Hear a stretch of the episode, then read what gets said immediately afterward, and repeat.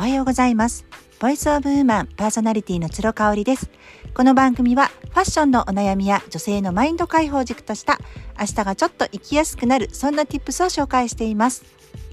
はい、えーと、もうすぐ9月ということでね、私あの今月読んだ本、ザ・ハビングっていうね、韓国の本なんですけど、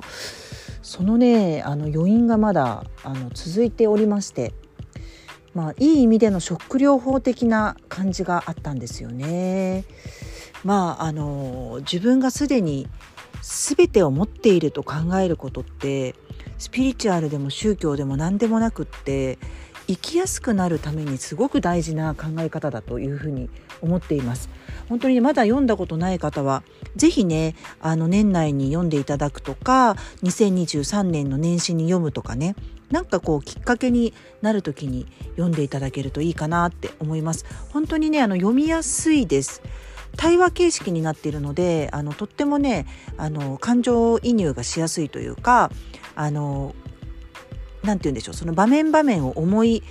えー、出しやすいですし思い浮かべやすいですし自分に投影できるっていうところがねすごくね読みやすさのあの一因になってるなっていうふうに思いますので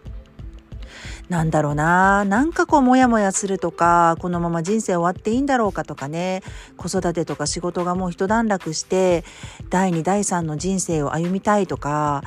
なんかこう迷ってるわけではないんだけれども充実感が欲しいみたいななんかそんな方にも読んでいただきたいですし若い子に読んでもらいたいけどそうだよね。なかなかやっぱりハビングって足りない足りないと思って挑戦し続けることが若者の特権でもあるのでねザ・ハビングが響くのはやっぱり40代以降の人かなっていうふうに思ったりしますよね。それでね私あのパッとちょっと思い浮かんでて、まあ、9月になるじゃないですか。朝晩すごく過ごしやすくなってきてますしいよいよ私が関西にいる期間もあと半年になるんですよ。でえーと、おそらくね年明けにはもうお家が決まってですねあっちにそんなに頻繁に行くことはかなわないと思うんです子供たちの学校があるしね。なんですけれども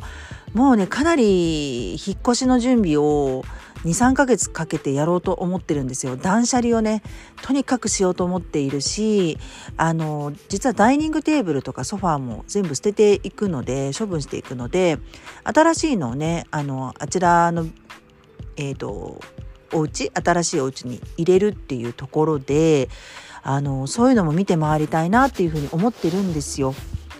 そうなのでねあのー、9月はねあんまもう仕事せずに楽しいことだけやろうかなっていうふうに決めてます。ただもう9月1週目、2週目 ?2 週目の10、11でセミナーが2日入ってるので、まあその準備をしますし、3連休22、23はもうポップアップするって決めてるんでね、まあ、私の場合仕事といっても本当にあの何かこうゴリゴリに勉強したりとかこう下調べをしてっていうよりかはもう自分の経験とあとはこう楽しんで軽やかにやるっていうのもスタンスとして掲げているんでね。あのもともとすっごい仕事してるっていう感じは自分の中に自覚はないんですけれどもね。ただまあもしかしたらつろごろくやこの音声配信も発信したい時に発信しようかなってそういう1ヶ月にするかもしれないです。まあお仕事ではないんですけれども私の場合その信頼貯金を貯めるっていう意味でもねやっているアクションではあるんですよ。うん、やっぱりこう毎日毎日私の声とか文章を読んでくださっているとあの信頼をしていただけるっていうねあのその担い手になっているコンテンツなんじゃないかなと思うんですよね。朝ライブもね、朝ライブももう仕事って言えば仕事だし、仕事じゃないって言えば仕事じゃないので、すごく曖昧なんですけれども、うんとにかくやりたいことをやる1ヶ月にしたいと思っています。過ごしやすくなりますしねただこう過ごしやすいあの初秋とかあの中中症っていうの中小の名月とかいいよね中に秋って書いてっていうのはあのあっという間に過ぎちゃいますって今年もこんなになんかもうぐちゃぐちゃな梅雨も短かったしね夏はめちゃめちゃ暑いしっていうことでもうあんまりもう四季が崩れてきていますよね。なので秋もねどのくらい楽しめるかそんな誰にもわからないじゃないですか。台風とか長雨がねあったりとかするのも秋の特徴でありますのでね。だからこそすごい楽しめる時にもうどんどんどんどん楽しんでおきたいなっていう気持ちが私の中でありましてうんそれはねやっていきたいなっていうふうに思っているんですよね。まあ、やっとね子どもたちも学校に行きましたのでうんなのでこう可処分時間自分の時間っていうのがあの取れるようになったかなっていうふうに思うんですよね。私のようにあの9時5時で仕事をしてるわけではない人はですね本当にあのふとした時に仕事をしちゃったりとかするしなんなら頭の中はずっとこう仕事のこと考えてたり次にやるプロジェクトのことを考えていたりとかするんですよね。まあ、プロジェクトって言っても私の場合なんかこう人を巻き込んでっていうこともやってますけど大体はこう一人で黙々とお家でできることで外とつながるオンラインのまさに風の時代の仕事の仕方ですよね。だからまああのうちの両親とか昭和の人には全く理解されない働き方だなっていうふうに思うんですよね。なんかそのもともと私全身コーデをね毎日もう本当に365日なんなら1日2回上げる時もありますけれどもインスタグラムに上げていますそれもね最初はやっぱり撮影をしてくれる時に主人がねすごいなんか難色を示していたというかあの面倒くさいなって思う時あの思われてたんですよ。やっぱりあのこれだとちょっとアクセサリーがうまくあの綺麗に映ってないとかねあのあんまりそその服の特徴が映ってないからもう一回とか言って言うたびにこうちょっとこうムッとされたりね実はしてたんですよね。ただやっぱりねあの仕事だっていうことを分かってもらわないといけないんですよね。私はやっぱ子供の面倒をあの彼よりはしていますし彼と彼に比べるとね子供と一緒にいる時間も多いし正直あの働き方だって彼の転勤に合わせて変えてきたっていうところがあるんでね、うん、あのそこはねやっぱ協力してもらいたいなっていうふうに思うんですよね。なのでこういいですよね旦那さんに撮ってもらってって言っていただいてて本当にその通りなんですけれどもあのお互いサポートしててしてるっていうこと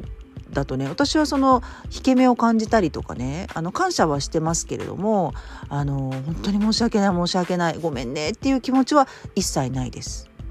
だってねあの主人が家帰ってきて夕飯が出てくるのと同じことじゃないですかお疲れ様っていうことでのサポートですよね食事の面で私はサポートしているしあの彼が不在の間に子供たちの面倒を見てるっていうところなんでねうんごめんねとかって思うことはないかなっていうことですよね。あのそれを証拠に夏休みは息子たちにとってもらってました。もうあの簡単なお家のお掃除のお手伝いと洗濯物を畳むっていうのに加えてお母さんのコーディネーターの撮影をするっていうのをねもうあの入れてましたね。本当にね息子たちがね撮るのが上手で私とか主人がと違う視点で撮るんですよね。この前あの先日箱根に行った時にですね、えー、と21歳の、えー、姪っ子と一緒にいてあの写真撮ってもらったり撮ったりしたんですけど全然違いますね撮り方が。広角をまず使う広角レンズに、えーと、まず iPhone を切り替えるっていうのも違うし全身撮る時もこれ、斜めに撮るんですよね。で私なんか斜めに撮るのがなんかこう平行感覚的にあんまり好きじゃなかったんですけどうちのね息子たちもね斜めに撮るんですよ。それがねすごく面白いなというふうに思ってね斬新だなって感じましたね。いやいやもうなんか私も40代後半になってきて若い子たちの考えてることとかね今流行ってることとかって興味ないんですけれども、まあ、息子たちがそういうのをちょくちょく教えてくれたりとかしていて面白いなっていうふうに思いますよね。そうあの夏休みでねちょっとうちが変わったことといえばあのゲームする時間パソコンに向かっている時間デバイスと向き合う時間を大幅に子どもたち減らしてみました。えーと、正直ねあの何時間やらせても文句言うんですよ。あとはこう時間の観念がなくなってしまうっていうのが嫌であのー、お風呂入んなさいよとか学校行く時間よとか、まあ、学校はなかったですけどね夏休みは。あまあ夏期講習行く時間よとかっていう声がけもですねもうゲームをしていると私がずっとしなくちゃいけなかったんですよね。ただあの夏休みはもう午前中は一切やらないと。で夏期講習帰ってきてお昼を食べた後に夕飯までの45時間やるっていうふうに決めたんですよ。そしたら何が起こったかっていうとあのすごく暇だ暇だって言うんですけれどもあのその45時間にガーッとねゲームに向かうようになったんですよね。こう惰性に流されてゲームをするんじゃなくてっていうところで主人にもそれはきつく言いましたもうねそこは守ってほしいと。で実は今までは学校に行くまでですね1時間ぐらいもゲームとかさせてたんですけどそれも一切なくしたんですね。幸いにもねそれに対しても、まあ、文句はあるだろうけれども隠れてこそこそしたりとか反発をそんなに強くしてこなかったのは幸いしていてですね今までまあ自由にやらせてたからっていうところもあるしあのその45時間のために楽しみにゲームをするようにワクワクしながら時間を過ごすようになったっていうのはあると思うんですよね。だからまあ子供たち朝ゲームしなくなったんであのもう学校に行くしかなくなるじゃないですかつまんないしで本とか読んでるんですけど結局いつも出ている時間よりも早めにね家を出るようになってあのー、一石二鳥だったなって思いますね。そうだがやってみないと分かんないんだよね。もうとにかく好きなだけやらせてみなさいよっていうふうに言われたこともあったんですけど好き好きなだけやらせてみても5時間ぎゅっと凝縮してやらせてみても満足度が同じだったんでねそしたらやっぱり5時間にしてその空いた時間で出かけたりとか予定を入れられるなっていうふうに気づいたんですよねなんかもう時間管理って本当に時代によっても変わるし年代によっても変わるし関係性によっても変わっていくので面白いなっていうふうに思いました。なんかちょっと雑談になりましたけれども、最後まで聞いていただいてありがとうございました。それではまた明日。